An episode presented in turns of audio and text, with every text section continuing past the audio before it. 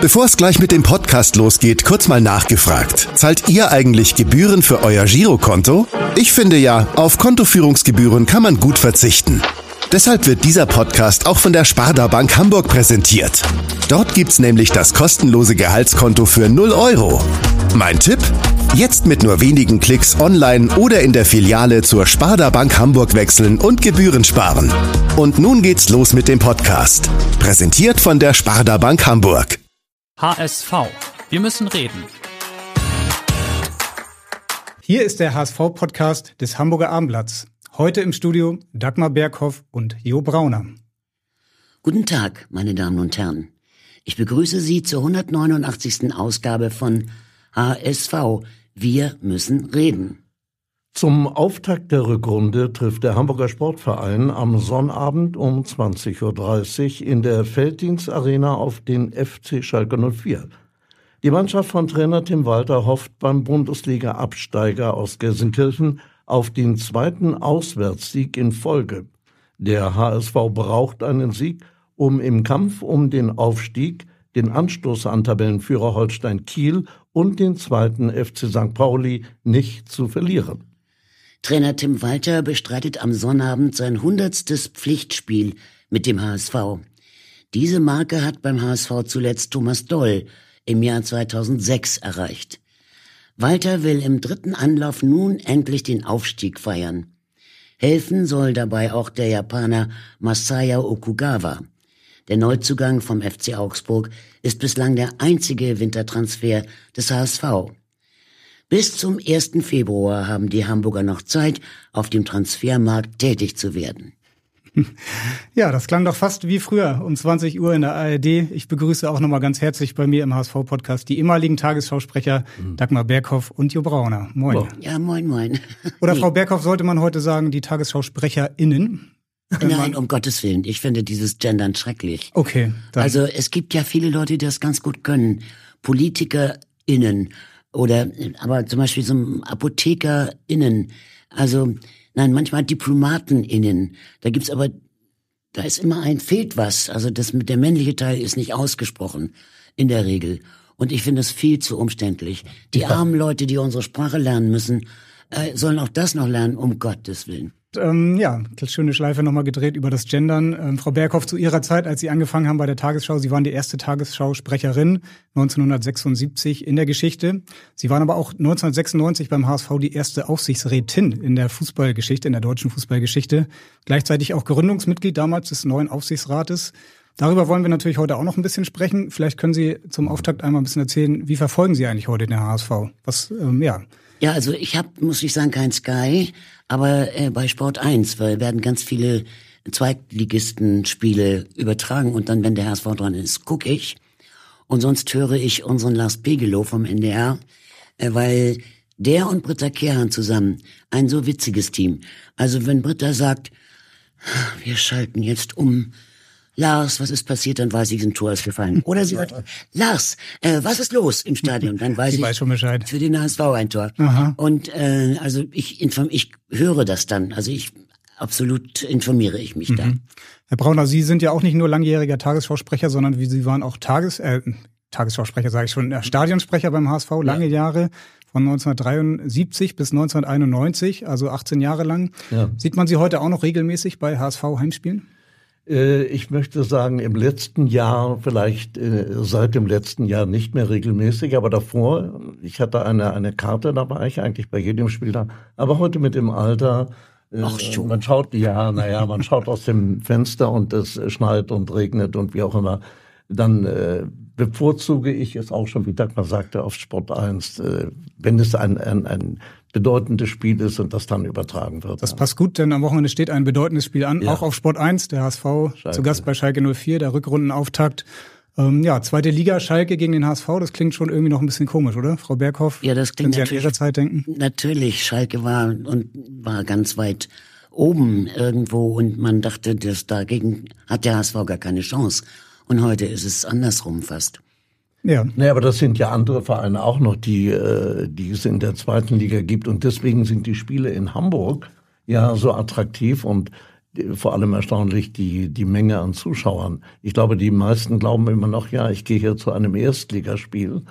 Aber wenn man dann die Leistung manchmal sieht, dann ist das nicht der Fall. Der HSV ist immer noch in der zweiten Liga, jetzt im sechsten Jahr in Folge schon. Es wäre natürlich ein historisches Ereignis, wenn der HSV dann mal aufsteigt. Also einen Aufstieg gab es in der HSV-Geschichte ja noch nie. Hätten Sie beiden Lust, wenn es dazu kommen würde im Mai, wenn der HSV aufsteigt, vielleicht nochmal ein Tagesschau-Comeback zu geben und den Aufstieg in der Tagesschau zu verkünden? Never, they never come back or they should not come back. Also ich finde, wenn man einmal etwas verlassen hat, sollte man auch dabei bleiben. Also nein, ich würde mir dann die Tagesschau angucken und vor allem auch das Spiel, das letzte, das, das genau entscheidende dann. dann. Das wäre das Spiel dann, ja. Ja, das Wenn man Spiel. weiß, sie sind aufgestiegen, weiß man ja dann und dann äh, ins Stadion gehen. Ja, das wäre natürlich ja. toll. Es war ja im Mai jetzt im letzten Jahr schon mal kurz davor, Ja. als der HSV in Sandhausen gewonnen hat und gleichzeitig Heidenheim noch nicht äh, in Führung lag. Da dachten Ja. wir alle schon, der HSV ist aufgestiegen und dann käme die Tagesschau. Ja, es kam dann etwas anders. Ja, aber das waren ja auch zum Beispiel, warum das Spiel da so lange gedauert hat und dann fielen die entscheidenden Tore. Da habe ich jemanden gefragt, äh, offiziell, der vom HSV da war. Der hat gesagt, ja, wir haben das eigentlich auch nicht begriffen, weshalb der nicht abgepfiffen hat. Denn das waren ja sieben Minuten, glaube ich, oder was? Ja, noch länger, zwölf Minuten. Ja. ja. Aber generell würde ich sagen, Herr Jakobs, der, äh, die Konstanz ist aus welchem Grund einfach nicht da. Also die fangen toll an und da meint man, das geht weiter. Wenn wir das wüssten, äh, es ist ja einfach immer den Trainer dafür zu nehmen, dann äh, wäre man auch klüger. Ihr Chef hat ja da im Dezember, das war ich sehr erstaunt, wenn man das sagen darf, einen Artikel geschrieben auf der zweiten Seite im Hamburger Abendblatt. Äh, Der hat das mal beim Namen genannt. Danach habe ich das in der Schärfe ehrlich gesagt nie wieder gehört. War schon mal Genau. War genau, ja. war ein Kommentar, das war seine persönliche Meinung. Ja. Er war der Meinung, die, die Zeit von Tim Walter ist vorbei beim HSV. Aber sie ist noch nicht vorbei. Man hat sich entschieden, mit ihm auch in die Rückrunde zu gehen. Ähm, ja, schauen wir mal, wie es dann äh, weitergeht. Ähm, zu Ihren Zeiten, ähm, ja, als Sie auch noch beim HSV dann selbst waren, ähm, beziehungsweise in den 70ern, 80ern, Sie haben ja wirklich die ganz großen Zeiten als Stadionsprecher miterlebt. Ähm, wie war das in der Tagesschau? Konnten Sie da mal selbst eine Meisterschaft oder einen Europapokalsieg dann verkünden in der Tagesschau? Ja, natürlich. Und ich hatte ja damals auch die Tagesschau. und Da gibt es auch ein komisches Ereignis in dem alten Stadion.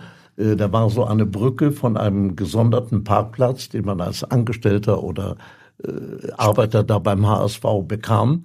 Und äh, da gab es nur einen, von der Schnackenburgsallee eine, eine kurze Zufahrt. Und äh, irgendwie war die Tagesschau später gewesen wegen einer Live-Übertragung. Und ich musste ja dann dahin zu dem äh, als Sprecher. Und das waren ungefähr 300 Meter. Und da stand da ein Udel. Und ich sag, ich bin der Sprecher und so. Ich wollte dahin und kam von der Tagesschau und der sagte, naja, ich bin der Kaiser von China. Der hat mich die 300 Meter nicht durchgelassen und ich musste über zwei Kilometer über Lurup fahren. Das war der offizielle Anfahrtsweg. Werde ich auch nicht vergessen. Ja. Frau Berghoff, konnten Sie mal eine deutsche Meisterschaft des HSV in der Tagesschau vorlesen? Nee, Nein, nein. Ich glaube ja immerhin drei Wann? zu Ihrer Zeit. Ja, aber dann waren die anderen dran. Ich würde mich erinnern, Mhm. weil ich eigentlich immer schon für den HSV, ähm, ja, ich will nicht sagen geschwärmt habe, aber ich war mit dem Herzen bei ihm. Das hatte natürlich auch was damit zu tun, dass ich in den 80er Jahren mit dem NDR, die Promi-Mannschaft des NDR, also die Fußballmannschaft des NDR begleitete.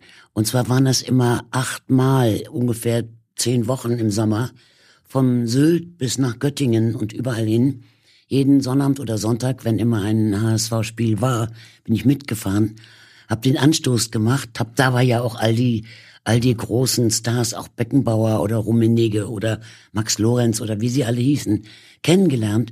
Und das ging so lange, bis mein Mann, als ich dann meinen Mann kennengelernt hatte, der sagte, müssen wir an jedem Sonntag oder jedes Wochenende irgendwo hin, um Fußball zu machen. Äh, Und dann habe ich gesagt, na gut, und dann habe ich auch nicht so oft, dass der Mann das sagt. ja, das stimmt, das stimmt. Aber er hat mir übrigens auch geraten, er sagt, warum bist du eigentlich immer so sportlich da? Zieh doch mal deine schicke Lederhose an und Absätze und so. Habe ich dann gemacht. Die Spiele alle, oh, das ist ja toll. Und äh, mit diesem Outfit habe ich dann auch mal ein Tor geschossen. Ach ja, okay.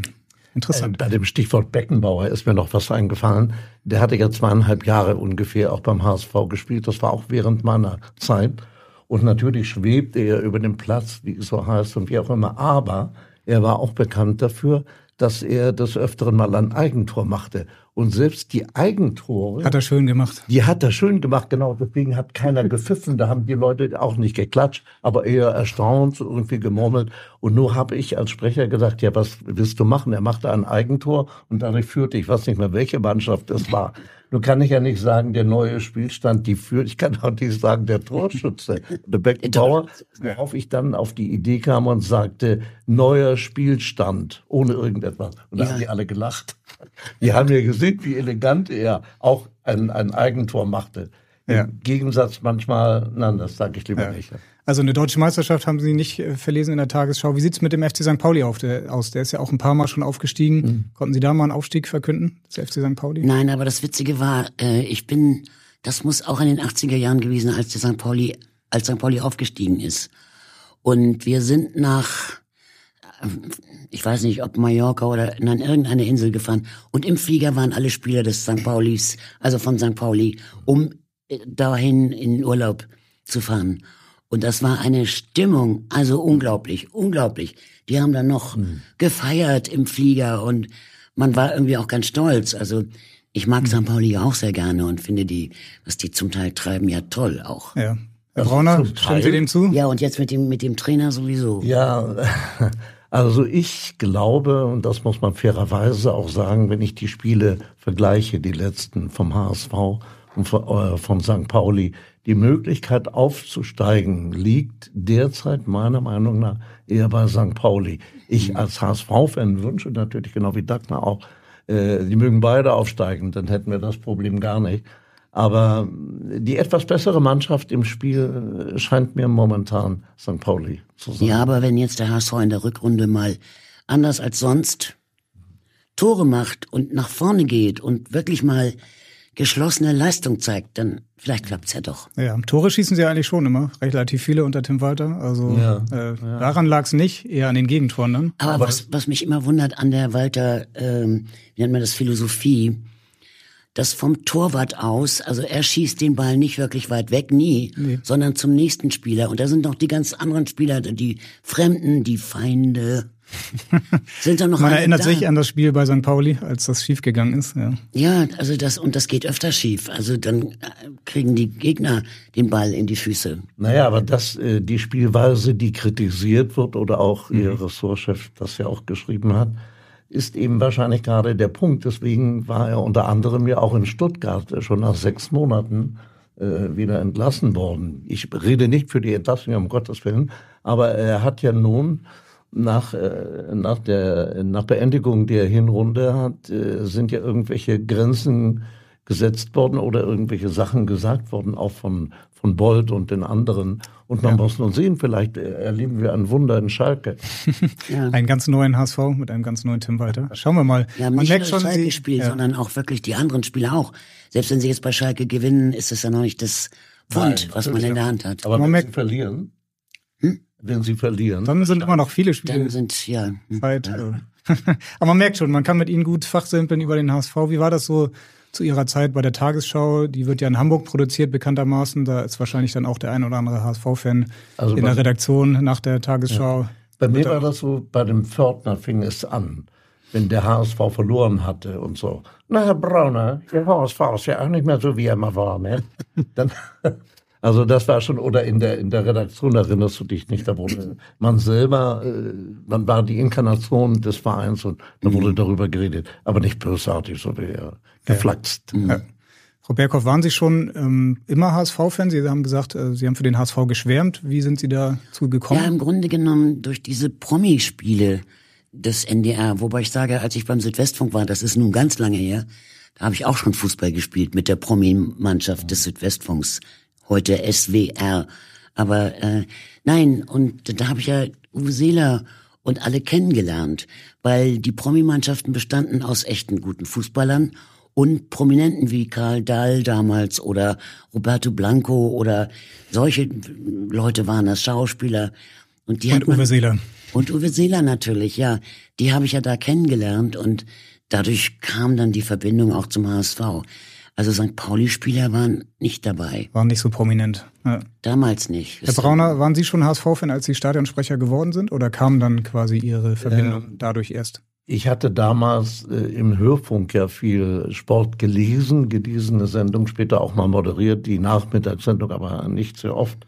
Und äh, insofern war ich natürlich auch mit dem HSV vertraut. Auch während meiner Studentenzeit in Leipzig, das war lange nach zurückliegend, war ich immer ein Begeisterter für Fußball, aber ich habe selber keinen Fußball gespielt. Ich habe Leichtathletik oder Schwimmen vor allem betrieben und insofern bin ich da richtig reingewachsen. Und durch die Tätigkeit von 73 an, durch Kron, war ich da hingekommen, erinnere ich mich, äh, da kannte man natürlich die Spieler und äh, ja, ich war es immer.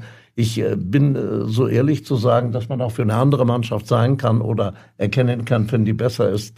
Aber das Herz schlägt doch schon für den HSV. Ja, ja auch bis heute. Hat auch sich nicht bis heute, geändert. ja. ja. Zum aktuellen Zustand des HSV haben wir eine Frage hier ein, gleich eingespielt von einem anderen ehemaligen Tagesschausprecher, der ebenfalls HSV-Fan ist. Vielleicht haben Sie eine Idee? Oder gab es einige HSV-Fans? Nein, einige ist das ehemalige mhm. Tagesschausprecher. Wer, wer war denn außer uns ehemalig? Hofer war Ach so, Hofer vielleicht. Nee, nee bisschen jünger. Ach, Marc Bartor, ja. Ach, korrekt. Ja. Moin nach Hamburg. Liebe Grüße aus dem Berliner Exil. Hallo Joe. Hallo, Hallo, liebe Dagmar. Hier kommen meine Fragen für den HSV-Podcast. Es sind zwei Fragen. Erkennt ihr, und ihr habt beide tragende Rollen auch in diesem Verein gespielt vor einigen Jahrzehnten, erkennt ihr euren HSV Ende des Jahres 2023 noch wieder? Und was braucht es in Sachen Identität, um unseren HSV wieder in die Erfolgsspur zu bringen? Lass mich zur Identität was sagen. Da hat ja, schöne Grüße erstmal noch von Marc Bartor. Ja, also ja. Grüße zurück. ja. Aber äh, mit der Identität, da hat der HSV eigentlich gar nichts verlo verloren, sondern die Identität der Fußballfans ist geblieben. Trotz aller Ups and Downs und so. Also die Fans stehen noch sehr hinter dem HSV, so wie es eigentlich aus meiner Sicht immer war. Mhm. Also die Frage kann man nur sagen, lieber Marc, da ist Gott sei Dank alles geblieben, wie es war. Ja, also ich würde sagen, das habe ich vorhin schon mal angesprochen, die mangelnde Konstanz, dass man äh, sagt, okay, man beginnt in der Hinrunde, man führt oben und dann äh, hängt es manchmal an einem Tor oder an zwei Toren, damit, äh, dass man den Aufstieg verpasst. Also das muss sein, dass diese Konstanz, wodurch auch immer, wenn wir das wüssten, könnte man das dem Trainer sagen und dann Bolt und dann könnte das verwirklicht werden. Mhm. Wissen wir aber nicht genau. Aber äh, der Mensch lebt von der Hoffnung. Und insofern meine ich, vielleicht in Schalke wird es einen Sieg geben und das hat die psychische Auswirkung, dass man sagt, ja, jetzt werden wir das schaffen. Mhm. Und St. Pauli, wenn vielleicht beide, wie gesagt, aufsteigen, das wäre dann äh, ja. das, was wir dem HSV wünschen und was auch ihm gerecht wird. Ja. Was wir auch St. Pauli wünschen. Ja, ja Wirklich mit Herrn Hitzeler ist das einfach, das ist ja wie angeknipst und neu seit er der Trainer ist. Fabian Hürzeler, meinen Sie? Ja, äh, ob es am Alter liegt, dass er einen sehr guten Kontakt zu den Spielern hat. Mhm. Er ist ja nur unwesentlich älter sozusagen. Oder was es ist. Ich habe ihn ja noch nie im Training erlebt. Mhm. Aber eigentlich Fritz Walter auch noch nicht. Äh, Fritz Walter ist schon. Tim Walter auch nicht. Fritz Walter, äh, ja. ja. Das war ein paar Jahre davor. Mhm. Ja, aber, aber Sie haben schon ange... das ja. noch sagen darf. Äh, man überschätzt, glaube ich, auch die Trainer. Ich meine, es liegt natürlich eben auch an den Spielern. Und äh, der Trainer kann, äh, kann drohen, er kann schimpfen, er kann wie auch immer. Die Leute, wenn, äh, wenn man die reden hört, äh, dann sagen die, ja, die sollen mal lieber ein bisschen weniger Geld kriegen oder die, die soll bedroht werden, mhm. wenn ihr hier kein Tor macht oder wie auch immer, dann äh, werden euch tausend Euro abgezogen oder wie auch immer. Also das ist äh, der Trainer allein ist es nicht. Klar.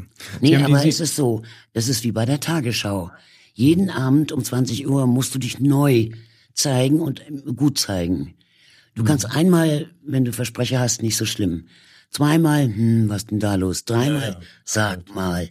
Und beim vierten Mal würdest du erstmal rausgenommen werden, um irgendwie wieder mit den Kleinen anzufangen. Also ja. man muss jedes Mal gut sein, sich jedes Mal beweisen. Mhm. Ja, das ist ein guter Vergleich. Der HSV hat ja in dieser Saison schon bei drei Aufsteigern nicht gewonnen. Ich glaube, einmal kann passieren, zweites Mal sollte mhm. eigentlich dann nicht mehr vorkommen und beim dritten Mal sagt man dann vielleicht, hm. Ja, das ist eine also, mentale Sache, denn das ist, scheint irgendwie so zu sein, die HSV-Spieler denken, ach, das ist äh, ganz unten in der, in der mhm. Liga, also ganz unten in der Tabelle steht einer, gegen den gewinnen wir sowieso. Und bei ja. den, bei den, bei den großen, hohen Da gewinnen sie ja immer. Aber ja. sie verlieren bei den angeblich Schwachen. Herr Brauner, Sie haben das Wort Hoffnung schon angesprochen. Ich glaube, die HSV-Fans leben immer wieder von der Hoffnung, kommen immer wieder auch ins Stadion, Sie ja auch. Mhm. Ähm, jetzt in der zweiten Liga hat der HSV auch weltweit einen der höchsten Zuschauerschnitte. Äh, ähm, ja. Was macht denn so die Faszination aus dieses Vereins? Das ist ja wirklich teilweise kaum mehr zu erklären, dass das Stadion dann doch immer wieder auch äh, voll ist. Ich glaube, für viele, äh, auch Jüngere, die inzwischen nun sieben Jahre älter geworden sind oder fünf Jahre, solange der HSV nicht da ist, da schwingt irgendwie noch dieses äh, HSV-Gefühl mit, dass sicherlich Bayern München mal hier war und Borussia Dortmund und was auch immer. Und äh, das bringt die Leute denn außerdem ist das Stadion ein wunderbares Stadion hier und wird auch immer noch besser jetzt mit den Umbauten da für die EM.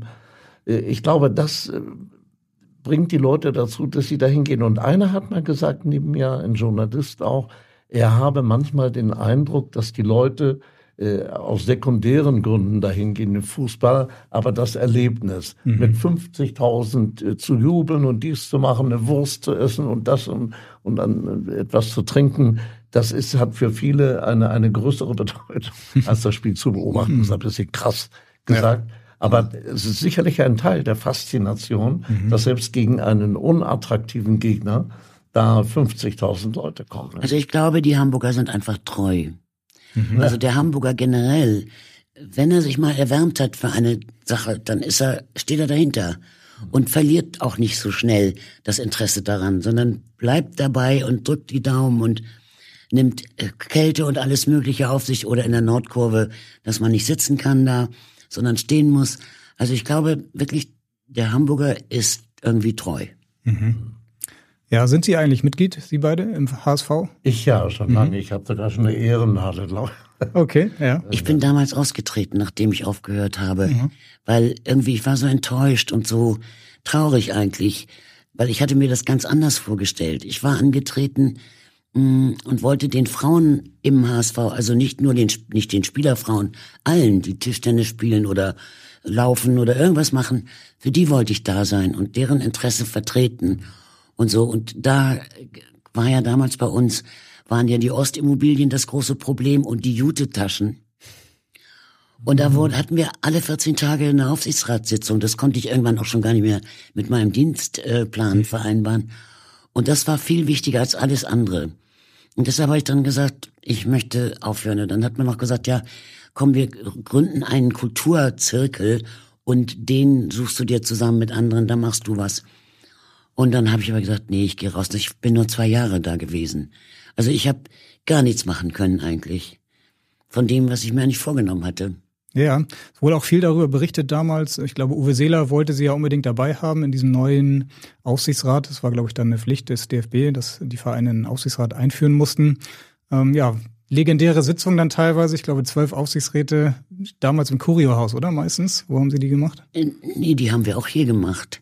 Also äh, hier sag ich schon, Im, im, im HSV, im Stadion. Im Stadion. Mhm. Das Stadion war damals ja das, das war noch das davor. Mhm. Also das, das alte Volksparkstadion. Das alte Volkspark. Wir haben ja entschieden, ich mit übrigens, ähm, welches das beste Konzept ist für den Neubau. Und obwohl ich von Zahlen und sowas nichts verstehe, kann ich mich aber sehr einfuchsen. Habe ein Wochenende Zeit gehabt, mir über die besten Möglichkeiten Gedanken zu machen, die die Anbieter geben und habe dann mitgewählt und mein Vorschlag wurde auch mitgenommen. Ja, also ich Herr Bando sagte, wenn ich ihn dann später mal traf, wissen Sie noch, wir haben damals entschieden, wie das neue Stadion gebaut werden soll. Und zwar möglichst wenig Einflussnahme. Das war die Hauptsache. Wenig Einflussnahme der Bauherren oder alle, die Geld gegeben hatten, auf den HSV. Mhm. Ja, ich habe auch nochmal in unserem Abendblattarchiv gefunden. Also damals, als sie angefangen haben, gab es dann ja so, wurde es, wurden sie ein bisschen belächelt nach dem Motto, die kümmert sich jetzt um die Spielerfrauen und geht mit denen in den Zirkus und äh, ja, ja, das war, ja. das war ihr Chef. Das weiß ich noch genau. Okay, ja. Das war das Interview mit ihrem Chef. Der war damals auch noch ganz jung, so wie ich. Naja, nein, und ich hatte gesagt, ja, was kann ich machen? Ich kann zum Beispiel alle mal in den einladen in den Zirkus oder wollte so Beispiele dafür. Die Neuzugänge vor allem, ne? Sie wollten sie die integrieren und äh, integrieren oder bei Behörden ähm, mithelfen und sowas alles. Und daraus kam dann die Überschrift. Äh, sie geht mit denen in den Zirkus oder so. Naja, egal. Waren Sie mal im Zirkus mit einem Spieler oder der Familie? Ein Musical. Mhm. Mal. Wissen Sie noch mit wem? Na, das waren damals die Fußballer und ihre mhm. Frauen. Aber ich meinte wirklich alle Frauen, vor allem im HSV. Mhm. Ja, die Aufsichtsratssitzung auf jeden Fall viele Jahre auch legendär, Herr Brauner. Ich denke mal, das haben Sie auch immer interessiert dann aus den Zeitungen verfolgt. Ich schätze mal, die Journalisten waren damals noch direkt nebenan und haben dann mhm. gelauscht. Ja, sicherlich, man hat das verfolgt und äh, die Geschichte da mit den, mit, mit den Spielern da einladen und so, da wurde auch mal darüber gelächelt. Aber auf der anderen Seite war es auch eine gewisse Ehrerbietung, dass du gesagt hast, sag mal Berghoff, die strengt sich da an und äh, findet sich da rein. Mhm. Ich glaube, dass äh, damals so eine Aufbruchzeit und es gab ja dann auch später die, diese Komplikation, als Uwe Seeler zurückgetreten war und so. Es war eine völlig andere Zeit, vielleicht auch mit dem Aufsichtsrat und mit allem, als wenn ich das mit dem heutigen vergleiche, wo sich die Leute ja auch teilweise die Köpfe einschlagen und, mhm. und darüber äh, gestritten wird, was ist gut und welcher soll ausscheiden und der vom Vorstand ist gegen den und der andere gegen den. Also es war eine andere Zeit. Es war was los im Aufsichtsrat, das ja. stimmt. Das ist heute auch teilweise. Ja. Ähm, es gab auch ein bisschen Ärger damals. Uwe Seeler hat ja dann sich den Aufsichtsrat quasi schon so zusammengestellt ja. und hat gesagt dann bei der Mitgliederversammlung, das ist mein Aufsichtsrat und den wählt ihr bitte und wenn nicht, dann ähm, ja, dann gucken wir mal, was passiert. Also hat er schon Druck gemacht. Es gab dann mal die Überschrift Stürzt Uwe Seeler über Dagmar Berghoff. Können Sie sich erinnern? Nee, daran kann ich mich nicht erinnern. Ich weiß nur, ich wurde mit dem zweitschlechtesten Ergebnis mhm. gewählt. Also nach mir war einer, hatte noch weniger Stimmen als ich. Also immerhin, da dachte ich, es ist nicht das Schlechteste. Also okay. Ja, aber Uwe Seeler haben Sie damals dann als Präsident erlebt. Ähm, ja, wie war er so als Präsident? War ja nicht seine allerglücklichste Zeit, würde ich jetzt mal so sagen. Ja, er hatte Gegner im, im Aufsichtsrat. Ja. Und einem Gegner saß er immer gegenüber und da kriegt er schon einen roten Kopf, wenn er in den Raum kam und dem gegenüber sitzen musste. Und dann habe ich zu Herrn Bando gesagt, Herr Bando, Sie müssen die beiden auseinandersetzen. Und dann setzte er diesen einen Gegner zu mir. Da haben sich mir die Haare gesträubt. Aber okay, also. Kennt man den? Ich sag's lieber nicht. Er lebt jedenfalls noch. Okay, müssen wir auch nochmal ins Archiv gucken. Herr Braun, haben Sie Uwe Seeler mal persönlich dann kennengelernt, schon in seiner Zeit als Spieler? Er kam ja, ich glaube, er hat seine Karriere beendet und Sie sind im Jahr danach dann angefangen. Ja, genau. Und danach habe ich ihn kennengelernt und eine ganz witzige Geschichte dann auch noch, als die Faxgeräte damals zu der Zeit aufkamen. Und da hatte Ilka Seeler auch ein Faxgerät. Er konnte das nicht bedienen. Er war polytechnisch im Grunde genommen unbegabt bin ich auch aber die Faxgeräte konnte ich. Und da habe ich mit Ilka Seeler, aus welchen Gründen auch immer, ständig irgendwelche Faxe da ausgetauscht. Dann hatten wir einen Bekannten, der wiederum ein guter Bekannter von Seeler war. Und dadurch habe ich ihn auch später bis äh, zu seinem Tod, wenn man so will, auch näher kennengelernt und in, in privaten ja. Begegnungen. Ja, vor einem Jahr leider verstorben, Uwe Seeler. Auch in der, Na in der Tagesschau natürlich dann das große Thema ja. damals. Ähm, hätten Sie diese Nachricht vorlesen können, ohne auch emotional zu werden dann? Doch, das hätte ich äh, gekonnt und das wurde Dagmar auch bestätigen. Das ist sicherlich ein Teil der Voraussetzung, wenn einer Sprecher werden will, äh, dass er die eigenen Emotionen versucht äh, zu unterdrücken und das dem Zuschauer zu überlassen. Also wenn ich jetzt einen ganz nahen Freund oder ein, einer meiner Kinder oder meine Frau, wenn ich das verlesen würde, da hätte ich sicherlich meine Schwierigkeiten. Also es Aber gab bei Uwe Seeler. Ja, es gab mal Ellen Arnhold als Tagesschausprecherin und die musste den Tod von Werner Feigl lesen. Da war ich äh, Chefsprecherin dann schon, oder ich wurde ja nach Feigl Chefsprecherin. Und da habe ich ihr gesagt, kannst du das? Sie sagte mit Tränen in den Augen, ja, kann ich. Sonst hätte ich gesagt, komm, ich versuch's. Wer ist Eva, oder was? Nee, das war Ellen Arnold. So. Ellen. Ellen, Ellen Arnold, ja. ja. Beim, beim Tod von Uwe Seeler war es dann Judith Rakers, die dann die Tagesschau moderiert hat oder die Nachrichten gesprochen hat am 21. Juli 2022. Wir können mal kurz reinhören, wie sie das damals gemacht hat.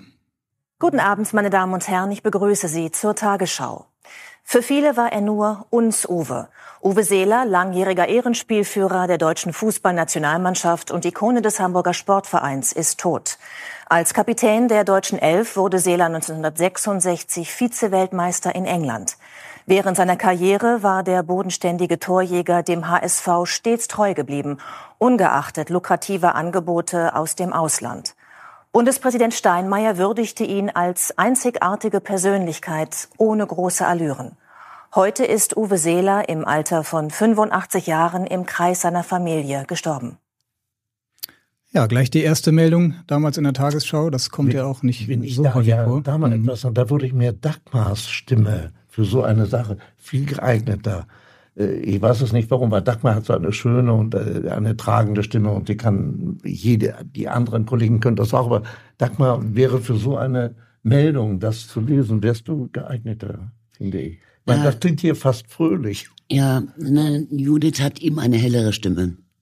Und für sowas ist eine dunklere Stimme besser. Ja. Und ich hätte es wahrscheinlich doch mit mehr Emotionen noch gelesen. Ja. Du darfst bei der Tagesschau zwar keine Juhu, der und der ist äh, Erster geworden oder so machen, mhm. aber du kannst ein bisschen mit der Stimme ja, ja, ja. Anteilnahme mhm. zeigen. Und ich hätte es langsamer gemacht und mit mehr Pausen wahrscheinlich. Und einfach mit meiner etwas tieferen Stimme sicherlich ähm, noch für die Zuschauer mhm. annehmbarer. Mhm. Also ich finde, so eine Meldung kann man nicht so auf einem Ton ja, lesen im Grunde genommen. Aber okay, es traf Judith und sie kannte ihn, glaube ich, auch nicht so. Mhm. Obwohl also, sie ja selbst auch HSV-Fan ist. Wussten Sie das? Nee, nee mhm. das habe ich nie von ihr gehört. Also, mhm. weiß ich nicht. Ja, vielleicht ist sie damit nicht so hausieren gegangen bei der Tagesschau. Ja.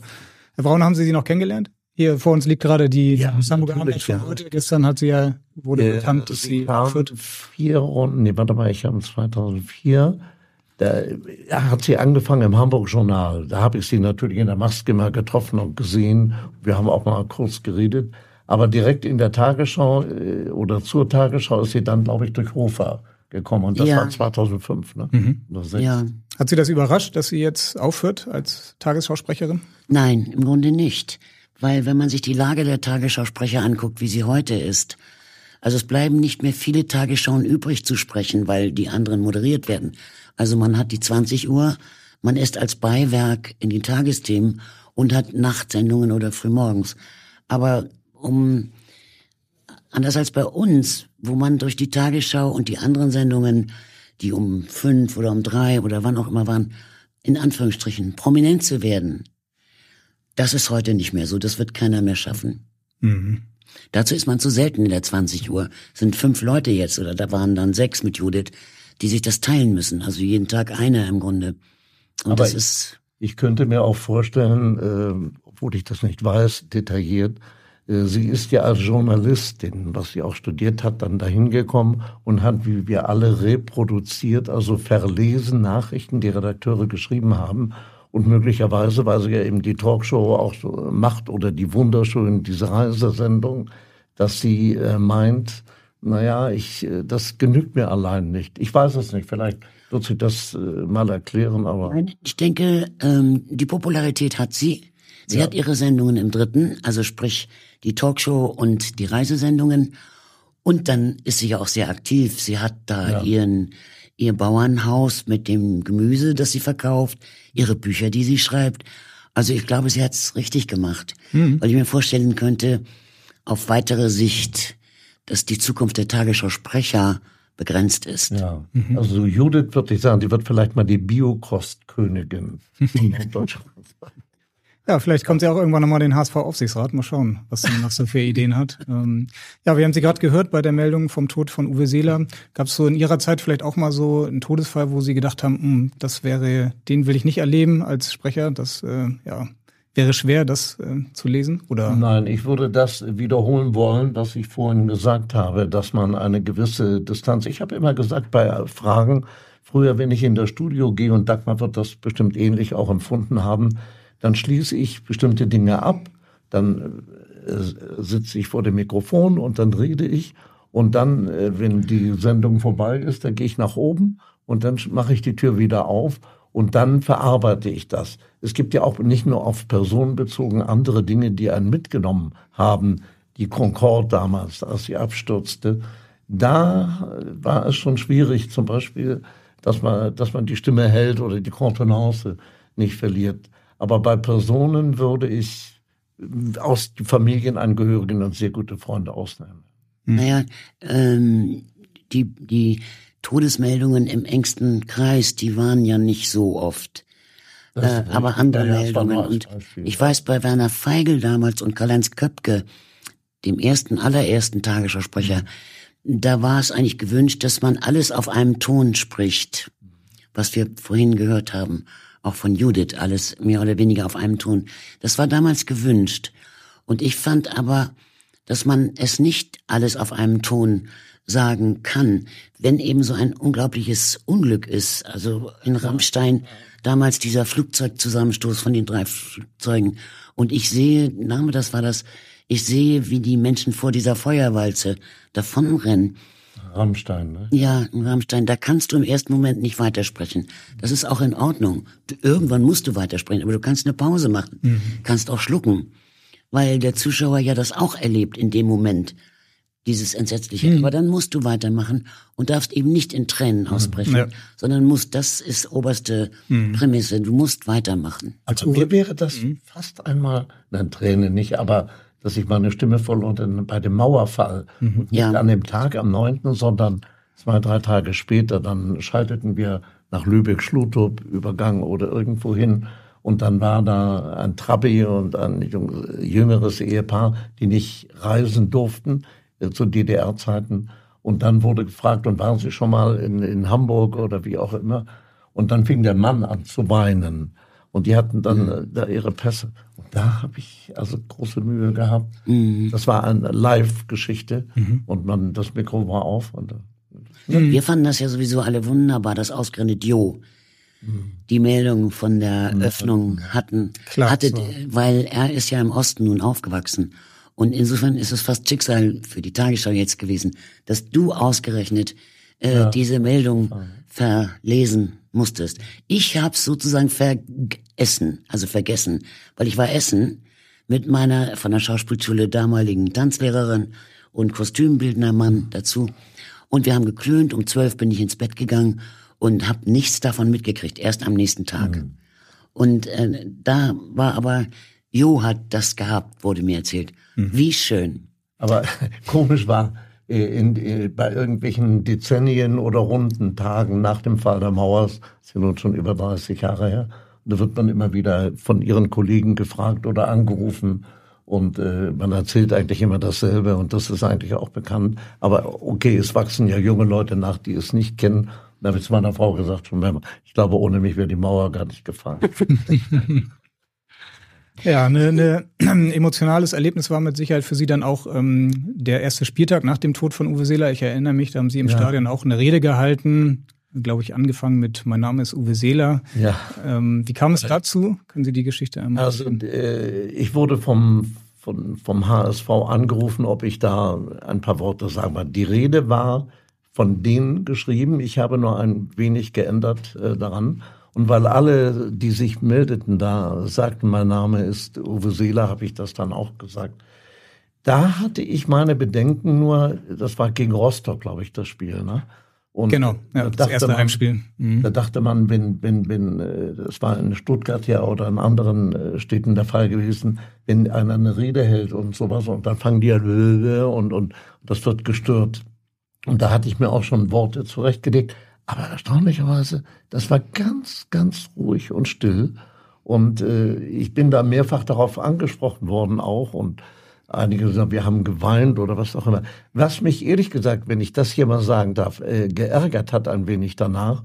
Ähm, ich habe zu dem Mediendirektor gesagt, also es muss eigentlich auch bin ein alter Mann, der Name eingeblendet werden, ehemaliger äh, Stadionsprecher oder Tagesschausprecher. Mhm. Das ist überhaupt nicht geschehen. Und da Wahrscheinlich wussten viele Leute, das gar nicht, ja. Und das fand ich ehrlich gesagt, äh, das mhm. habe ich nicht verziehen. Aber äh, das spielte auch keine Rolle. Das war angekommen und ich wurde danach sogar gefragt, ob ich eventuell bei der offiziellen Trauerfeier mhm. dann auch eine Rede halten würde. Und da habe ich nur gedacht, nee, du hast das einmal gemacht, das ist mhm. okay. Und das andere mhm. muss ja nicht ja. unbedingt. Ist schwer, wäre schwer gewesen. Ja, ich war ja, ja, bei der Trauerfeier auch dabei. Ja. Und ich fand alle Redner grandios und mhm. gut und jeder hat was anderes doch erzählt. Und das ergab ein wunderbar rundes Bild. Mhm. Ja. Ja. Haben Sie sich so ein bisschen erinnert, als Sie da im Volksparkstadion dann die Rede gehalten haben, an Ihre Zeit als Stadionsprecher? Das war ja doch ja. etwas anders. Ja, ja.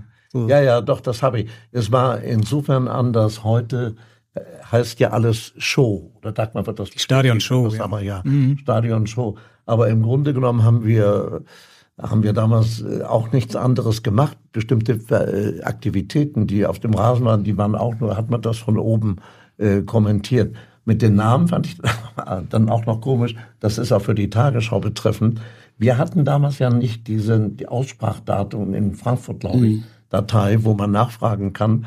Und da weiß ich, der allen bekannte Labadia, der spielte zum ersten Mal in Hamburg dann hier. Und ich sagte, ich kannte der Labadia. Ja, das wäre Haft. Lambarda, nein. Labardia. Oder Labardia, ja. Ich habe überlegt, könnte man ja sagen, wenn ich da mit mm. konfrontiert ja, ja. Labadia, Labardia. Ja, hätte sein können.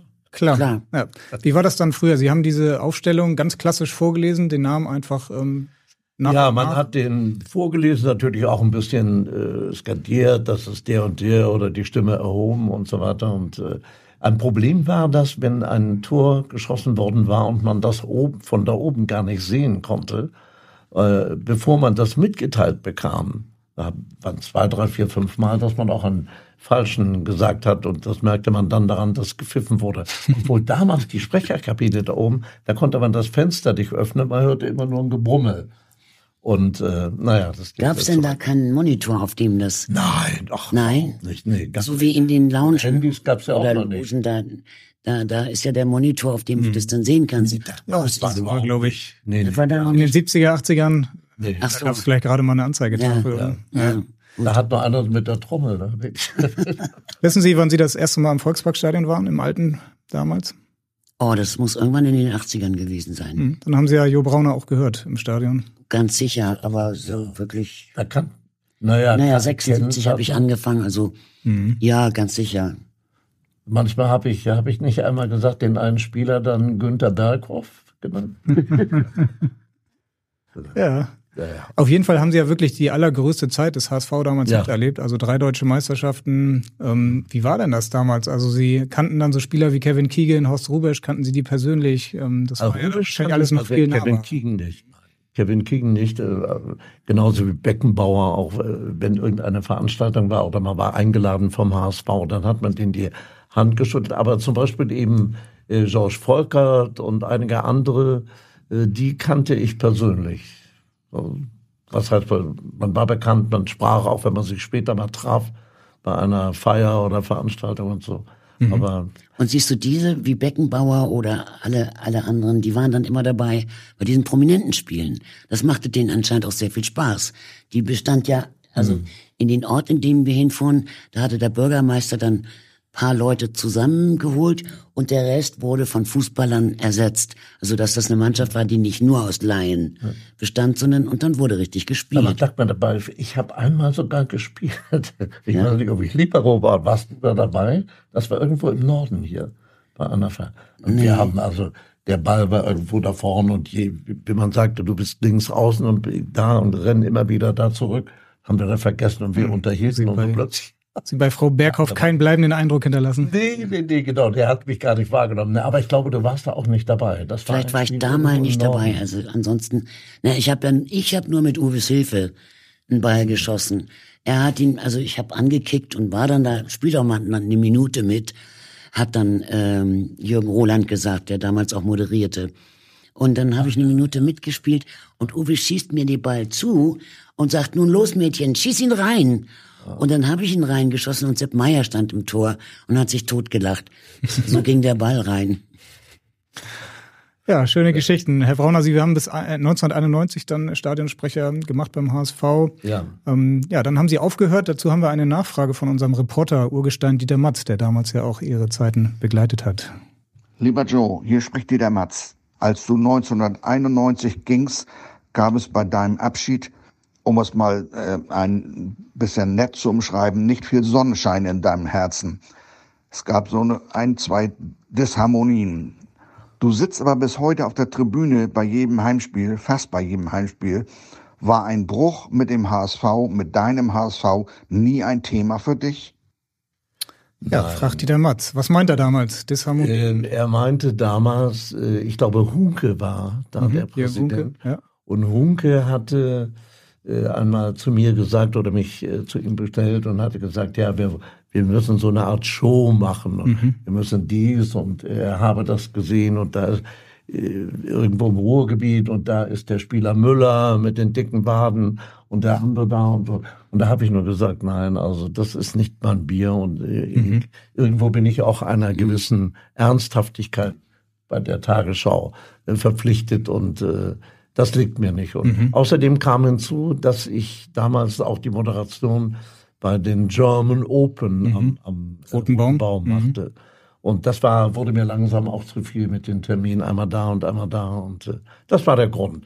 Aber ja, ich glaube, Dieter, du siehst das ein bisschen zu eng. Ganz Dieter ist auch ein sehr emotionaler Mensch. Äh, ja. ja, ja, ich kenne ihn sehr gut. Ja. Mag ihn. Also einen Bruch gab es da nie. Nein, nein, nein, ja. überhaupt nicht. Nein. Gar okay. nicht. Ist nichts hängen geblieben. Ja, Jürgen Hunke, Frau Berghoff, haben Sie mit Sicherheit auch kennengelernt, mhm. dann in Ihrer Zeit Sehr. im Aufsichtsrat, auch eine schillernde Persönlichkeit. Mhm. Ja, erinnern Sie sich da noch an die andere Sehr. Geschichte? Ich erinnere mich an, an Herrn Bando, dem ich ja Dinge geraten habe und so und naja, so, deshalb auch an Jürgen Hunke. Naja. Aber Sie sagten, Jürgen Hunke hatte damals schon ähm, so die Idee, man müsste da vielleicht ein bisschen mehr Show reinbringen, wenn man sich heute die Stadionshows anguckt oder den Fußball insgesamt. Das war sicherlich nicht, äh, nur ich war nicht der Richtige dafür, klar. aber das war klar, genauso wie äh, Peter Krohn hat es doch gemacht. Mit Beginn Krohn, 73. Ja, ja der hat damals schon anderes, nicht ja. als der Sprecher, der davor war und ein bisschen anders, auch mit äh, selbst die äh, Spieler in einem anderen Trikot. Mhm. Im rosa Trikot. Oliv.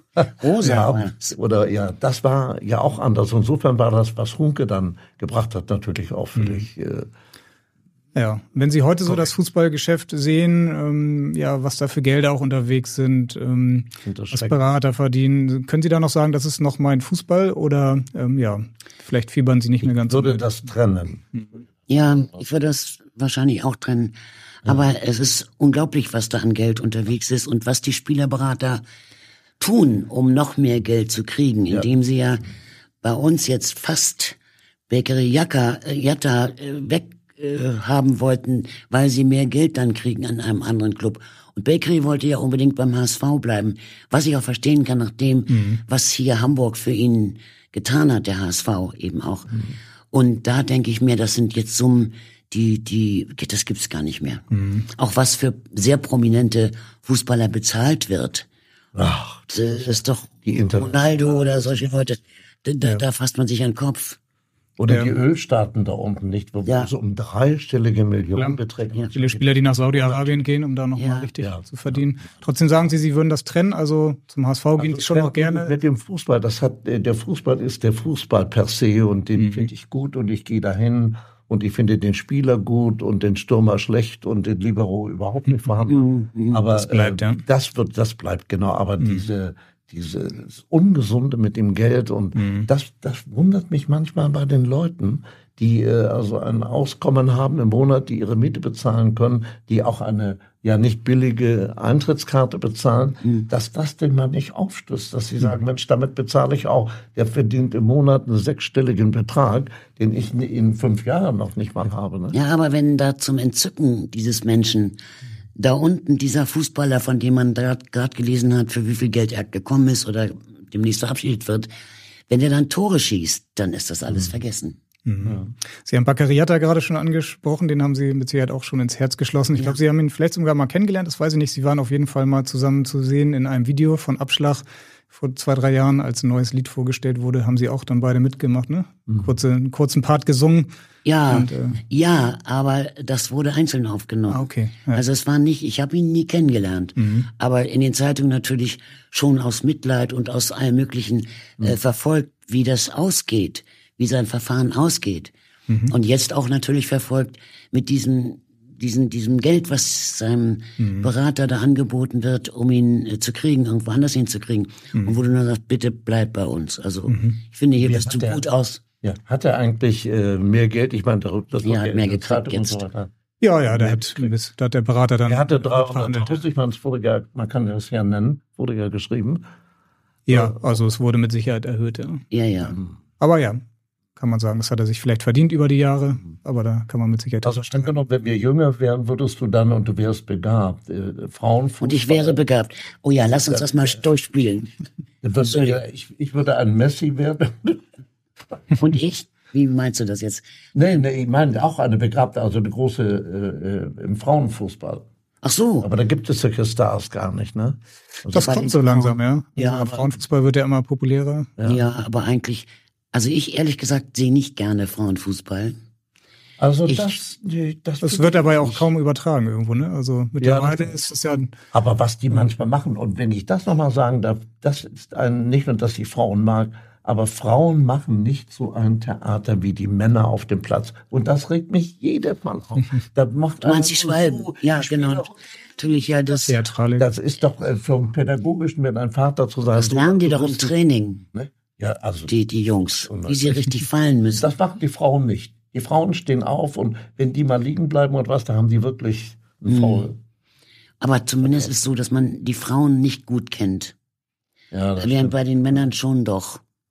Ja, und das ändert sich jetzt. Also der HSV spielt jetzt gerade in der zweiten Liga. Ja. Die HSV-Frauen auf Platz eins. Vielleicht steigen sie wieder in die Bundesliga auf. Da waren sie ja schon vor ein paar Jahren mal. Also mhm. schauen wir mal. Sie haben ja gerade über Bakariata schon gesprochen. Vielleicht ist das eine gute Überleitung zu unserer Abschlussrubrik. Meine Top 3. Ja, und Sie haben ja einige Jahre jetzt mit dem HSV schon verbracht. Vielleicht können Sie zum Abschluss dann auch jeweils Ihre drei Lieblingsspieler der HSV-Geschichte einmal nennen. Ähm, da fallen Ihnen auch vielleicht also, ein paar Namen ein. Natürlich Uwe Seeler. Klar, ja. der musste kommen. Äh, ja. Bakri Yatta, natürlich, ja wirklich, den habe ich echt ins Herz geschlossen, wie ganz viele andere auch. Und als dritten ähm, Daniel Kreuft, oder wie hieß er? Ein Holländer. Daniel van Beuten? Nee. Nee. nee das war Daniel Belgien. van Beuten. Ja. Doch, den. Großer, großgewachsener Abwehrspieler. Gut aussehender. Ja. Ja, den meine ich. Daniel okay. van Beuten, so. Mhm, sehr gut, okay. Also ich würde Willi Schulz, der äh, eigentlich so die Popularität äh, nicht hatte, aber der in seiner starksigen Weise manchmal griff wie Manny Kals natürlich auch. World Cup Willi damals ja, war der World WM Cup mit Willi, dabei. Genau. Und äh, ja, dann wird George Volkert, den fand ich eigentlich auch gut. Mhm, der, ja. Guter Stürmer, ja, auch lange Jahre. Ja, Vielleicht so aus der aktuellen Zeit, fällt Ihnen da noch jemand ein? Ansonsten können Sie natürlich auch gerne Uwe Seeler nennen. Ad hoc. Fällt mir auch nicht an, ja. Ja, dann Uwe Seeler vielleicht auch noch. Dann ja, Uwe Seeler natürlich, den habe ich dazu gezählt. Deswegen okay. das ja, ja. ja, ja, mhm. Uwe natürlich. Mhm. Klar. Uwe Seeler ist natürlich, ja. Ja. Unumstritten. Ja, wenn der HSV dann im Mai aufsteigt, wenn mhm. es tatsächlich dieses Jahr klappen sollte, schalten Sie dann die Tagesschau ein? Ja, die Tagesschau wird das Ergebnis ja nur in, Be in Bezug und Verbindung mit anderen mhm. Ergebnissen sagen. Ich würde gucken. Vielleicht wird es auch die Top-Meldung. ja. Wahrscheinlich. Ja, im Sport vielleicht, ja, also ja. ganz hinten. Aber es würde nicht die erste Meldung Nein. einer Tagesschau-Sendung sein. Nicht. Außer es passiert nun gar nichts auf der Welt, was es aber nicht gibt. Mhm. Also ich würde äh, diese Frage insofern gar nicht beantworten, weil ich die Tagesschau, wenn ich zu Hause bin, ohnehin einschalte. Mhm. Und dann würde natürlich ja am Ende, wenn der HSV vielleicht aus St. Pauli, ich wünsche es Ihnen beiden, aufsteigen, dann äh, würde man das ohnehin hier sehen. Aber ich würde dann bei dem ersten Heimspiel nach dem Aufstieg würde ich ins Stadion gehen. Ja. Würde ich alles daran sitzen. Haben Sie eine Dauerkarte noch? Nein. Mhm.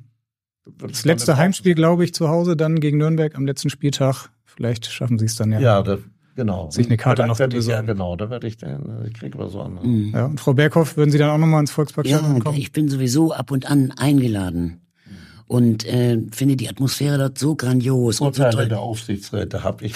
Nein, ich habe das kein, kein, das sind private Leute, die mich da einladen. Also Ach. ich habe nie eine Karte danach als ehemalige Aufsichtsrätin bekommen. Mhm. Also ich muss wenn zahlen, außer ich werde eben eingeladen. Aber die Atmosphäre in diesem Stadion ist grandios und ja. es ist was anderes, es zu Hause zu gucken. Das, das kann man nicht wiedergeben, dieses Live-Erlebnis.